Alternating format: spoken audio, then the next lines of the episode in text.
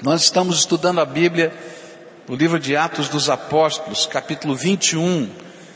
Todo o capítulo é o tema da nossa meditação. Esse capítulo todo, ele vai contar a história de Paulo indo para Jerusalém. A gente tem estudado no capítulo 20, ele está se despedindo da igreja, ele recebeu as profecias de que seria um tempo difícil, ele dá aquele sermão de despedida que a gente estudou, e agora Lucas vai contando para a gente a história da viagem. E nessa história da viagem, a gente vai poder encontrar assim, bem claramente no texto, um assunto que está eclodindo no texto, porque a gente já sabia que quando ele chegasse em Jerusalém teria confusão, prisão e assim por diante. Mas agora Lucas vai construindo uma imagem para a gente das incompreensões. Primeiro, Paulo não é compreendido pelos seus amigos. Se Deus está te falando que você vai passar por lutas e aflições chegando em Jerusalém, por que, que você está indo para lá? Segundo, a igreja de Jerusalém não compreende a mensagem que ele tem para pregar. E aí então, os apóstolos chegam para ele, Tiago especialmente, diz: Que maravilha, Deus está fazendo coisas tremendas através do seu ministério. Mas chegou uma notícia aqui que você anda pregando que os judeus não precisam mais se circuncidar, que você e eles não entendem muito bem a mensagem de Paulo apesar de terem tido um concílio que aparece no capítulo 15 e terem tratado desse assunto, mas parece que alguma coisa não está bem compreendida. E lá no final do capítulo, a gente vai descobrir que os judeus, de modo geral, não compreendem a Paulo e aí começa uma grande perseguição. E eu queria hoje olhar para o primeiro dessas divisões do texto, quando os amigos não compreendem a Paulo. E eu queria começar no versículo 3, nos versículos 3, 4 e 5, onde a Bíblia diz assim: Depois de avistarmos Chipre e seguimos rumo sul, navegamos para a Síria e desembarcamos em Tiro, onde o nosso navio deveria deixar a sua carga. E encontrando os discípulos dali, ficamos com eles sete dias. E eles, pelo Espírito, recomendavam a Paulo que não fosse a Jerusalém. Mas quando terminou o nosso tempo ali, partimos e continuamos nossa viagem, e todos os discípulos, com as suas mulheres e filhos, nos acompanharam até fora da cidade, e ali na praia nos ajoelhamos e oramos. A Bíblia vai nos contar um pouquinho dessa viagem. Essa viagem de retorno a Jerusalém, ela sai da cidade de Mileto, esse é o ciclo da terceira viagem missionária, ele sai da cidade de Mileto, ele vai então até uma cidadezinha chamada Cosa, ele pega um navio que vai costeando, vai parando em tudo quanto é lugar. Aí ele muda de navio e diz, está demorando muito. Aí pega um navio que vai fazer 650 quilômetros e vai até a costa, ali onde está a Palestina, e chega à cidade de Tiro ali. E ali começam então as situações, não é? Da igreja se reunindo e orando com ele. Dali ele vai para Cesareia, de Cesareia então ele vai para Jerusalém e conclui essa viagem. E quando ele chega à cidade de Tiro, ele permanece por uma semana. E os profetas da igreja começaram a anunciar as mesmas coisas que Paulo já tinha ouvido lá na viagem, no início da sua viagem. Olha, você vai passar por lutas e perseguições, prisões lhe esperam em Jerusalém. E aí então os crentes daquela localidade começavam a recomendar e a palavra que aparece aqui no grego é uma palavra muito forte, que queria dizer recomendar repetida e insistentemente que Paulo não fosse a Jerusalém. Paulo, o que você vai fazer lá? O Espírito já está revelando o que vai acontecer. Volta, vai embora. Não vai para Jerusalém. Vai embora. E aí Paulo teve que achar forças dentro de si para poder continuar fazendo o que Deus já havia lhe falado que ele deveria fazer. E essas palavras parece que o determinaram ainda mais a continuar fazendo o que Deus já tinha dito para ele que ele precisava fazer. E como eles não conseguiram dissuadir o apóstolo Paulo, então eles oram, entregam ao Senhor, fazem uma comitiva e a igreja toda, e quando a gente fala igreja toda, a gente está pensando numa grande organização, são aqueles irmãos, junto com seus filhos, com as suas famílias, saem caminhando com Paulo. E oram por ele. E o deixam no caminho, em direção a Jerusalém. E a Bíblia diz que essa experiência de Paulo com seus amigos vai se tornar ainda mais dramática. Olha só o que diz a Bíblia nos versículos 8 até o verso 14. Partindo no dia seguinte, chegamos a Cesareia e ficamos na casa de Filipe, o evangelista, um dos sete. Ele tinha quatro filhas virgens que profetizavam. E depois de passarmos ali vários dias, desceu da Judéia um profeta chamado Ágabo e vindo ao nosso encontro, tomou o cinto de Paulo e amarrando as suas próprias mãos e pés, disse, assim diz o Espírito Santo, desta maneira os judeus amarrarão o dono deste cinto em Jerusalém e o entregarão aos gentios. E quando ouvimos isso, nós e o povo dali rogamos a Paulo que não subisse para Jerusalém. E então Paulo respondeu, por que vocês estão chorando e partindo o meu coração? Estou pronto não apenas para ser amarrado, mas também para morrer em Jerusalém pelo nome do Senhor Jesus.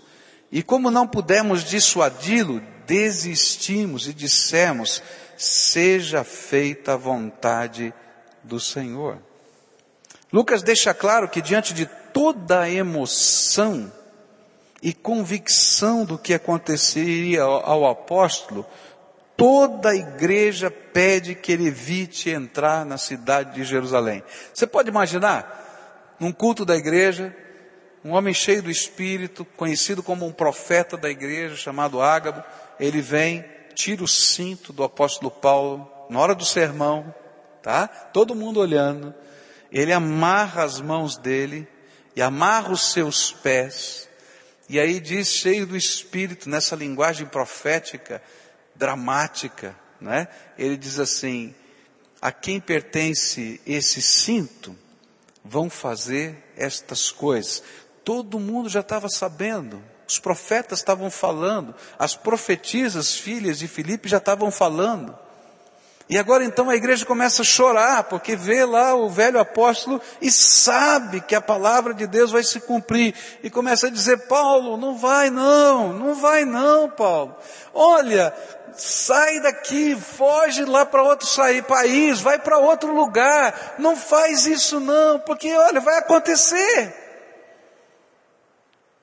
Mas aí Paulo tem o seu coração uma determinação estranha, que não é humana. Ninguém gosta de sofrer. Você gosta de sofrer? Ninguém gosta de sofrer. Ninguém gosta de passar por lutas, tribulações ou problemas. Mas ele tinha a convicção de que Deus tinha uma vontade, um propósito para a sua vida. E ele começa a dizer disso para a igreja. Eu não posso ir contra o propósito de Deus. Deus me disse que eu tenho que ir para Jerusalém mesmo sabendo de todas essas coisas. E aí o povo começa a chorar. Ai, Paulo, que coisa triste. Você já pensou? A gente vai ter que visitar você na cadeia. Eu estava pregando essa semana no interior Aí um pastor olhou para mim assim e disse assim, você já foi para a cadeia alguma vez? Aí eu já entendi o que ele dizia assim, não, mas se eu for, espera a sua visita, né? Então, é, a gente fica dizendo, mas, mas o que está acontecendo? Não faz isso. Gente, aí Paulo diz assim, por que, que vocês estão me deixando tão pesado de alma? Eu, como servo de Deus, tenho que estar preparado, não só para ter as minhas mãos amarradas, mas morrer pelo Senhor Jesus. E queridos, quando ele fala isso, ele não está usando uma figura de linguagem. Ele já sabia que Estevão tinha sido apedrejado. Ele sabia que outros líderes já tinham sido perseguidos de várias maneiras diferentes. Ele tinha convicção de que ele estava falando coisas possíveis. Quando a gente olha para esse texto, para esse cenário, a pergunta que eu faço é: o que Deus quer nos ensinar quando permite que nas Escrituras Sagradas toda essa história esteja colocada? Quais seriam os valores que estão aqui? Quais são as lições que a gente pode tirar para a nossa própria vida? Enquanto eu meditava nesse texto, Deus falou alguma coisa assim, muito tranquila no meu coração, que tenho dito aos irmãos. Deus estava preparando não somente o seu servo, mas a sua igreja para as grandes perseguições que sofreriam. E quando a gente estuda a história da igreja, a gente vai descobrir que esse foi o início de grandes perseguições que viriam contra a igreja.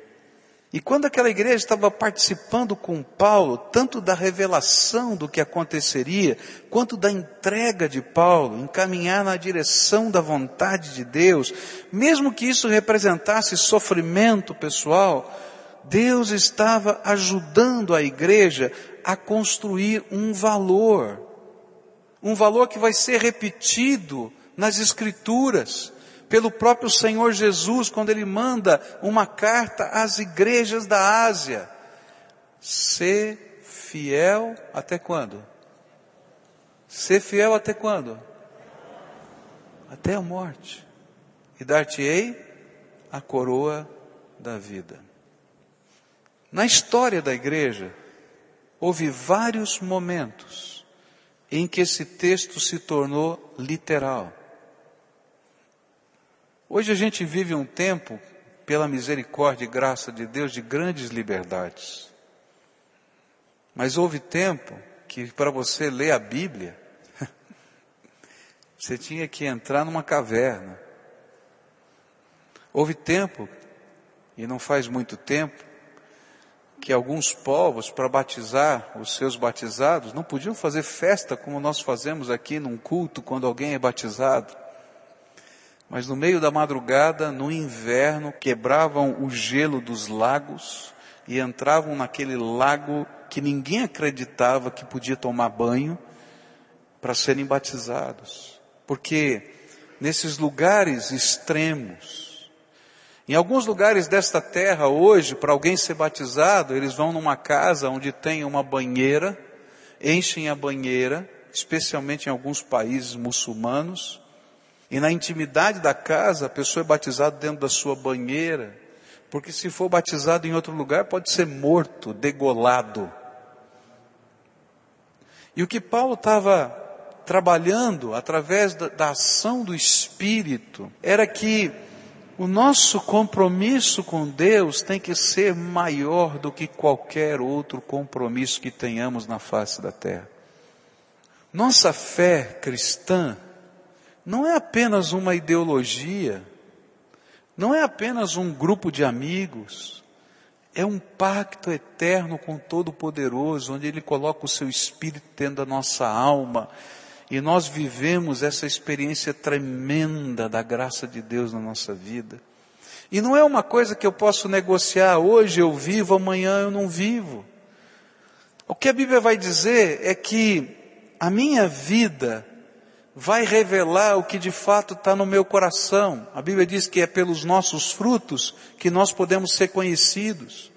E se nós somos pessoas comprometidas com Jesus, com o Senhor, a nossa vida, os nossos valores vão revelar isso. Se nós não somos comprometidos, a nossa vida não vai revelar isso. E isso não é uma coisa que depende do lugar em que eu estou, do contexto, do momento, se tem aplauso ou não tem aplauso. É alguma coisa que vem lá do fundo da nossa alma. E o que Paulo estava ensinando é que há momentos em que cada um de nós, a nossa fé vai ser provada. Você vai ser provado nos seus valores lá no seu trabalho. Você vai ser provado lá na sua escola. Você vai ser provado no seu círculo de amizade, se esses valores são verdade na sua vida ou se não são. E quando você começa a vivenciar esses valores, de verdade, você dá um bom testemunho de quem é o Senhor da tua vida. Agora, se você flexibiliza os seus valores, você está dizendo que esse não é o Senhor da tua vida. E Paulo está dizendo, eu não posso nem ouvir a palavra amiga dos meus queridos irmãos que estão aqui. Eu só posso ouvir uma palavra. A palavra do Senhor que está me determinando o que eu preciso viver na nossa vida. Há muitas pessoas que têm dificuldade para afirmar o que a igreja afirmou no final desse texto: seja feita a vontade do Senhor. Especialmente quando essa vontade tem a ver com a perda ou com um sofrimento. O que o Espírito Santo estava a ensinar à sua igreja era que fazer a vontade do Senhor deveria estar acima do nosso conforto e da nossa própria vida. O voto de um cristão é fidelidade. E se a gente não aprender isso, a gente não entende nada do que é cristianismo. Sabe por que, que a gente não entende? Porque para muita gente, cristianismo é uma cultura. Ou seja, é um jeito que culturalmente, no Ocidente, no Brasil, em alguns países, a gente tem alguns valores, algumas crenças que culturalmente são aceitas. Só que quando o cristianismo é uma cultura e não uma experiência com Deus, ele é tão frouxo, tão frouxo, que quando a cultura muda, a gente muda junto. Mas quando Jesus é Senhor da nossa vida e Ele passa a ser uma experiência na nossa vida, então o cristianismo não é uma cultura, é uma entrega onde a gente coloca a nossa vida na mão do Todo-Poderoso, de toda a nossa alma e de todo o nosso coração. Paulo estava com o seu coração quebrado. Estava quebrado o coração de Paulo. Você já pensou? Você sabe que vai passar por problemas. E alguém começa a dizer, ah, ele vai passar por problemas. Não vai não, não vai não. E ele diz, para com isso, já está difícil. Deixa eu seguir as convicções da minha alma. A segunda coisa que esse texto me ensina é que Deus estava preparando o seu servo para os enfrentamentos futuros. Eu fico perguntando por que tantas vezes Deus falou para Paulo o que ia acontecer. Primeiro, Deus estava preparando a igreja. Mas em segundo lugar, Deus estava preparando Paulo. Há uma coisa tremenda que acontece nessa dinâmica com Deus. Se você é um servo de Deus, você vai entender o que eu estou falando. Deus não nos revela os detalhes da nossa vida. Ele não diz, ó, oh, vai acontecer isso, vai acontecer aquilo amanhã, depois de amanhã. Deus não nos revela os detalhes. Mas Ele nos ajuda a entender que Ele está no controle. E como ele nos ajuda a entender que ele está no controle? Preparando o nosso coração para determinadas coisas que vão acontecer. E a gente começa a ter algumas impressões. Eu não sei se já aconteceu com você, comigo acontece muito isso. O Espírito de Deus começa a trabalhar no meu coração, às vezes um ano antes, seis meses antes. E eu não sei exatamente como é que as coisas vão acontecer. Ah, você recebeu uma profecia. Não!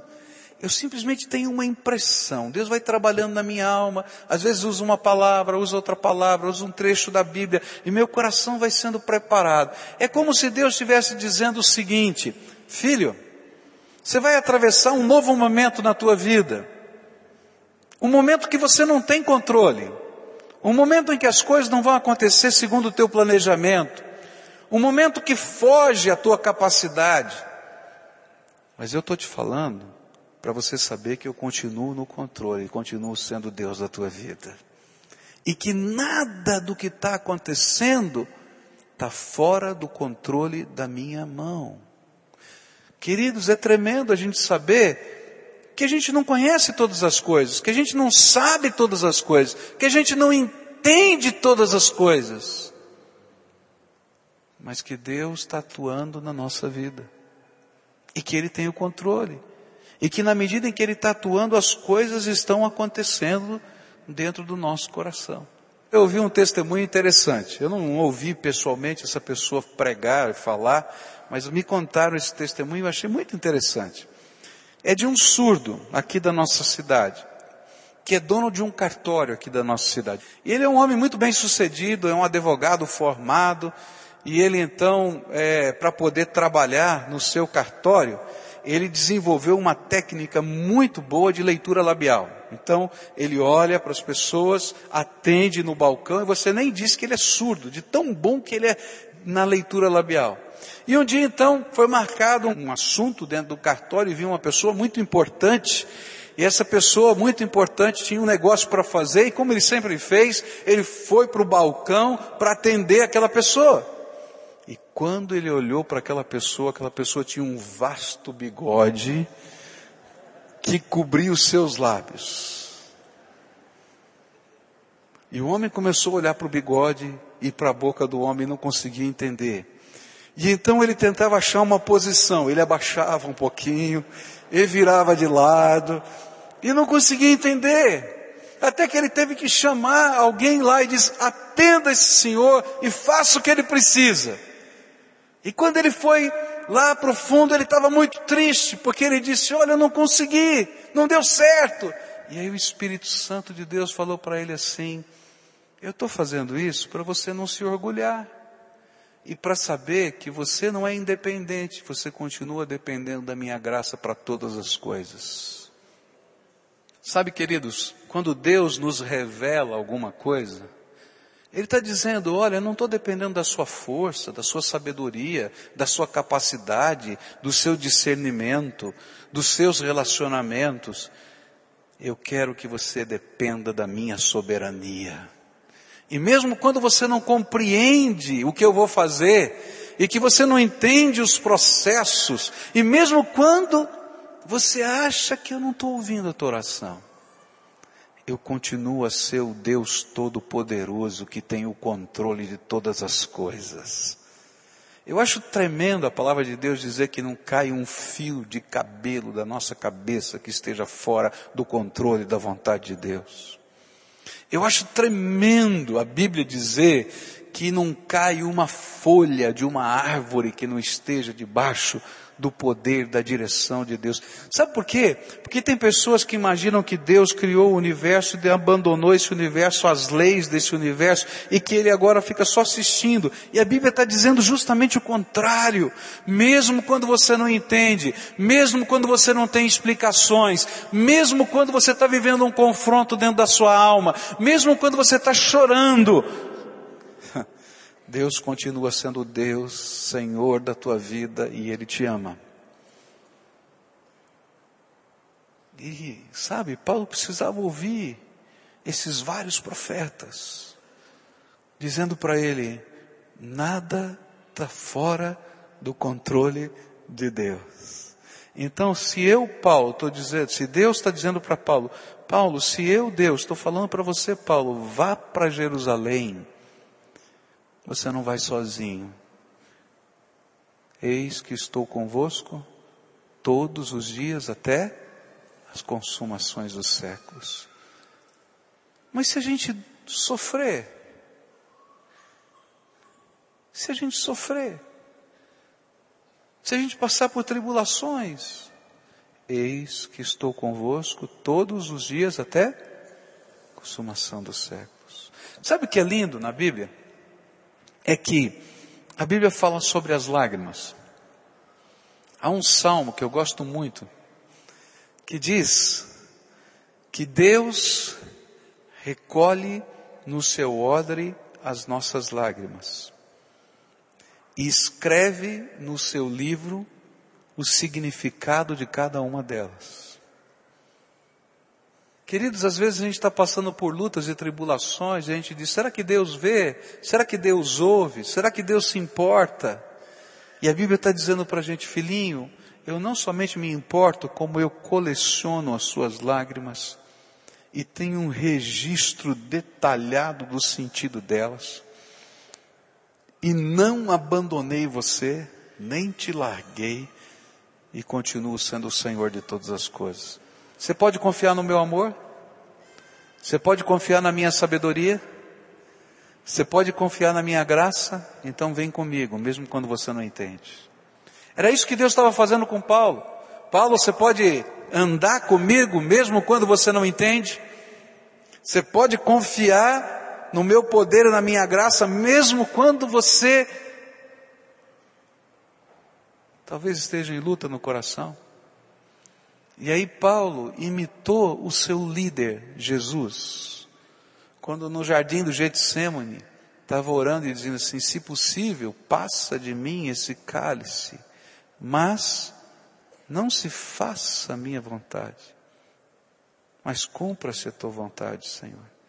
E Paulo estava dizendo a mesma coisa para a igreja, queridos, a grande lição que um cristão pode ensinar a outro cristão é dizer, Senhor, eu quero que se cumpra a tua vontade na minha vida mesmo quando eu não gosto daquilo que vai acontecer.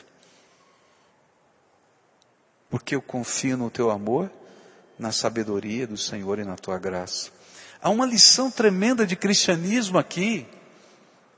Fé cristã não é essa apologia vitoriosa que tantas vezes a gente escuta de que você vai ficar rico, de que não vai ter doença, de que não vai ter problema, que tudo vai acontecer de maravilhoso. Não, eu creio num Deus que intervém, que cura, que salva, que transforma. Mas eu creio num Deus todo-poderoso, que trabalha na nossa vida, mesmo quando as coisas são difíceis. Mesmo quando lá no seu casamento as coisas estão difíceis. Mesmo quando lá no seu emprego as coisas estão difíceis. Mesmo quando lá nos seus relacionamentos afetivos as coisas estão difíceis. E que ele vai dizer, você pode confiar nas minhas promessas, na minha sabedoria e na minha graça e continuar vivendo os valores que eu tenho te ensinado, apesar de tudo.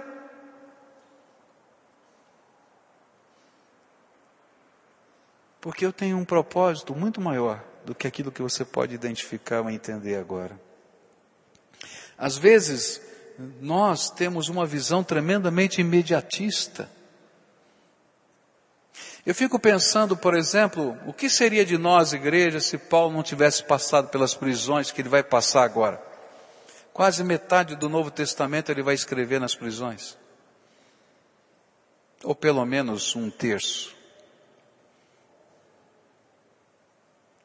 Mas é improdutivo. Eu acho que Paulo estava pensando assim: vou perder tanto tempo. Podia estar pregando o Evangelho para tanta gente. Por que, Senhor? Eu não entendo a tua metodologia.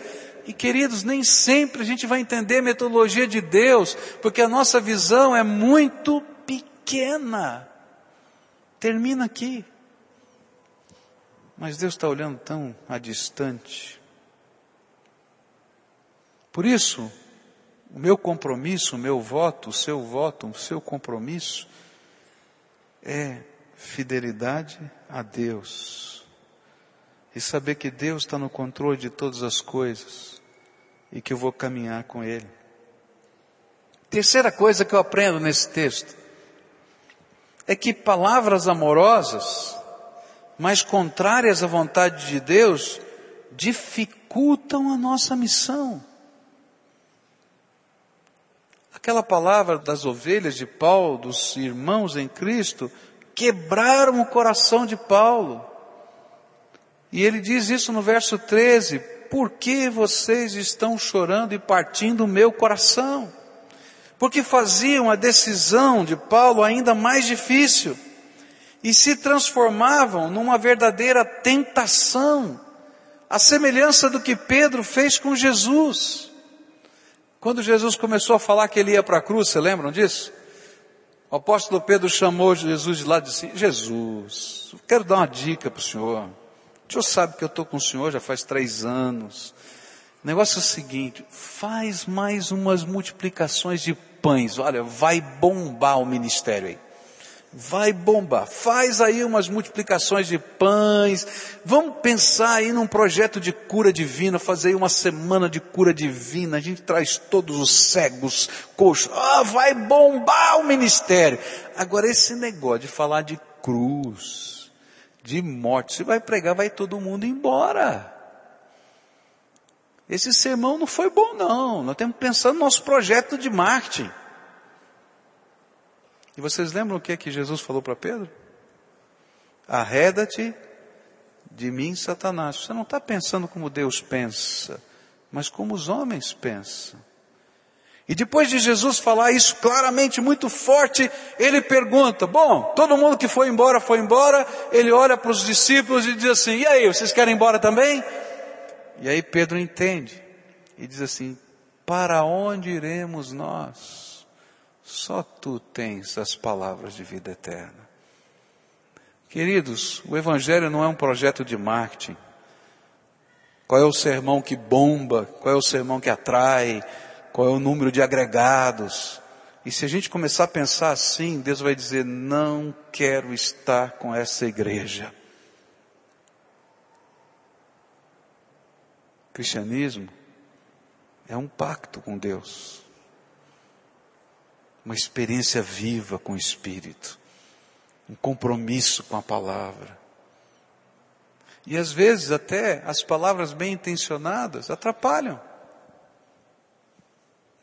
Porque elas estão fora do foco da palavra de Deus, e tudo que estiver fora do foco da palavra de Deus, Deus não abençoa. Deus não abençoa. Que a palavra de Deus estava dizendo, que Deus está nos ensinando nesse texto, é que Paulo estava no meio desse conflito todo.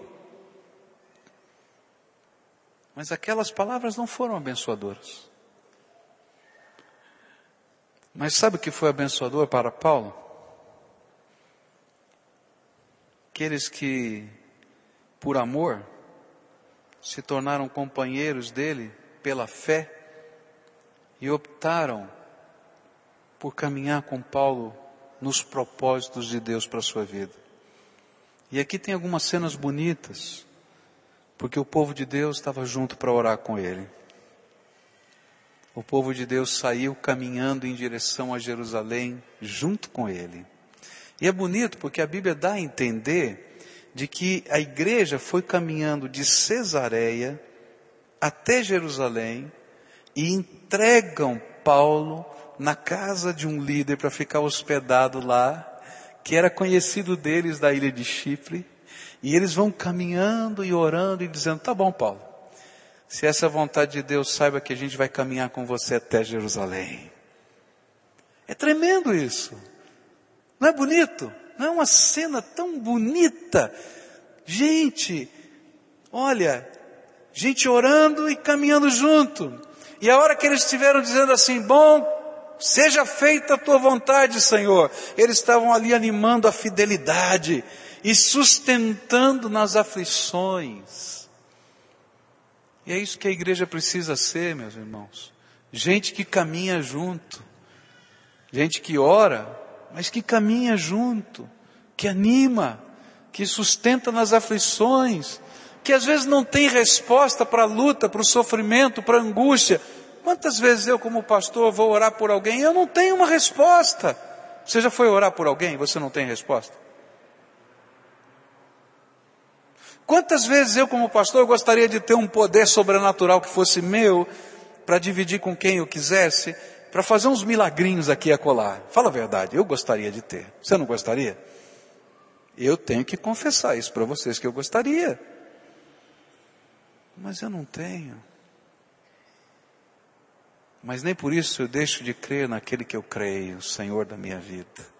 E mesmo quando eu não compreendo, quando eu não entendo, eu continuo dizendo, Ele é o Senhor que é digno de ser adorado. E às vezes o que eu posso fazer é chorar junto, é orar junto, é caminhar junto, é estar do lado.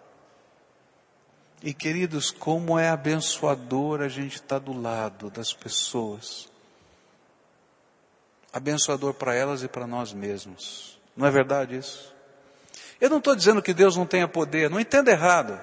Eu estou dizendo que eu não tenho poder. Eu não estou dizendo que Deus não tem controle, eu estou dizendo que eu não tenho controle. Eu não estou dizendo que Deus não faça milagres, eu estou dizendo que eu não tenho poder para fazer milagres. Por isso eu vou continuar caminhando junto das pessoas. E eu já tenho visto tantas vezes Deus fazer coisas tão extraordinárias na vida daquelas pessoas, não porque eu orei, porque queridos, não é quem ora que é poderoso, é quem ouve a oração Jesus. E gente, tem às vezes a gente vai orar com alguém, a gente sente o poder da fé daquela pessoa que está orando junto com a gente. Diz, pastor, ora por mim. E de repente diga assim, que coisa tremenda está fluindo dessa vida cheia de fé. Eu quero estar do lado dessa gente. Porque isso é ser cristão, à luz da palavra de Deus. E a última coisa, para a gente concluir esse trecho, é que a nossa convicção de fé, meus irmãos, é poderosa. Tremendamente poderosa. Porque quando a gente vive uma fé desse jeito, a gente sabe que a nossa vida tem propósito e a gente sabe que o propósito da nossa fé é glorificar Deus. E quando a gente vive uma fé assim, essa fé não pode ser dissuadida nem por nada e nem por ninguém. É por isso que o diabo fica tão bravo. Porque não dá para lidar com essas coisas. Porque não se negocia fé. Não se negocia fé.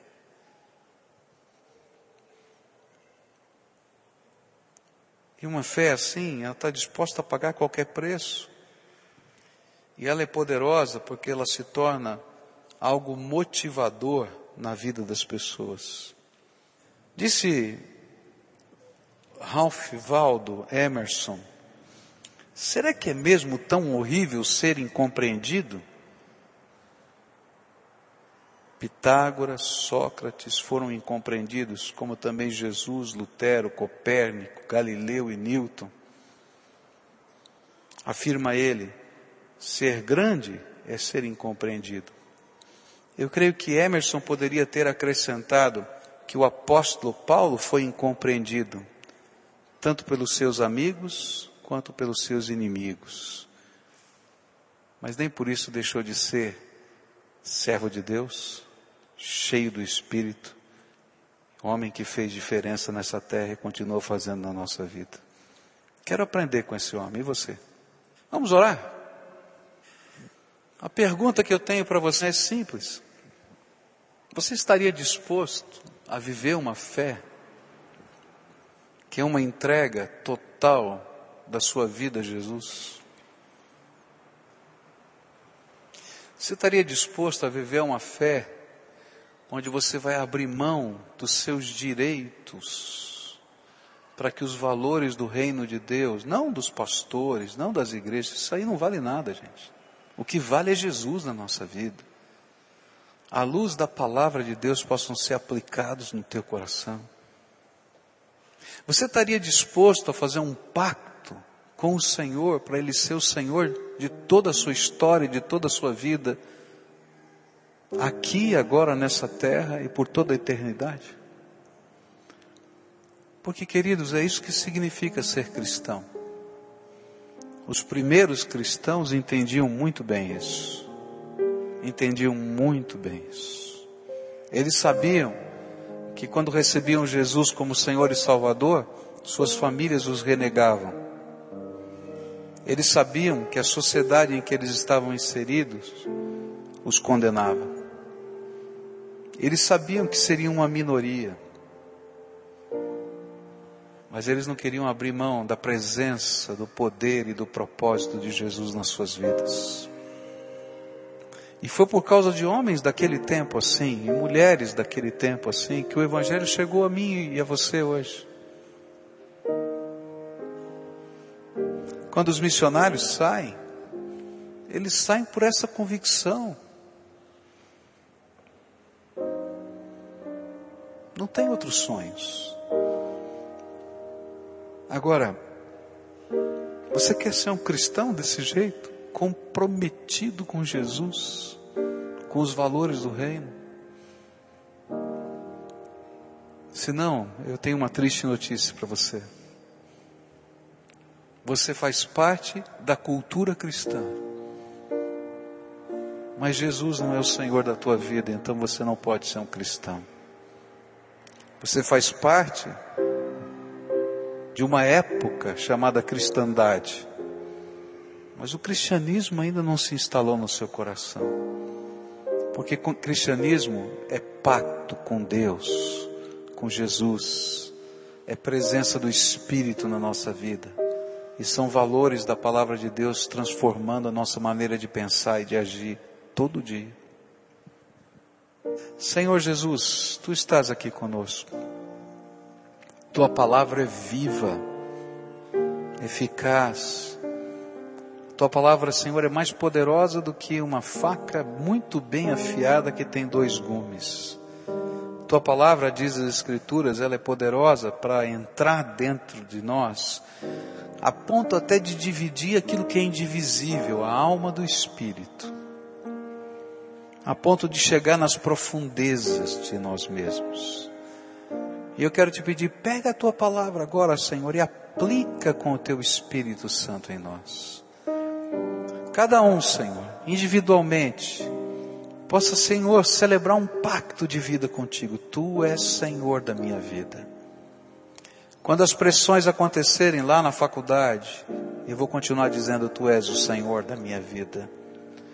Quando as pressões aparecerem lá na minha empresa, me ensinando um jeito de viver, de fazer negócios que envergonham o teu nome, eu vou dizer: Tu és o Senhor da minha vida e vou pagar os preços. Quando o pecado institucionalizado disser para mim que a única maneira de a gente resolver um problema é pagando propina, a gente vai dizer então esse problema vai continuar existindo porque Jesus é o Senhor da minha vida. Quando me disserem que eu tenho que fazer isso, porque esse é o jeito que funciona aqui na terra, eu vou dizer, então não vai funcionar para mim, porque Jesus é o Senhor da minha vida. Porque só assim, Senhor, nós faremos diferença nesse mundo. E só assim a nossa palavra não vai ser apenas como a tua palavra lá nas Escrituras dizem, um reboco muito fraco que não quebram, que não reconstroem as brechas espirituais do nosso povo e da nossa nação. Começa na minha casa, Senhor. Começa na minha vida, Senhor. Começa na educação dos nossos filhos. Começa nos valores que a gente vive dentro de casa. Mas não fica só dentro da nossa casa. Dá-nos a ousadia e a coragem de sermos servos teus em qualquer lugar na face da terra para a honra e glória de Jesus, Senhor nosso, a quem adoramos. Amém e amém.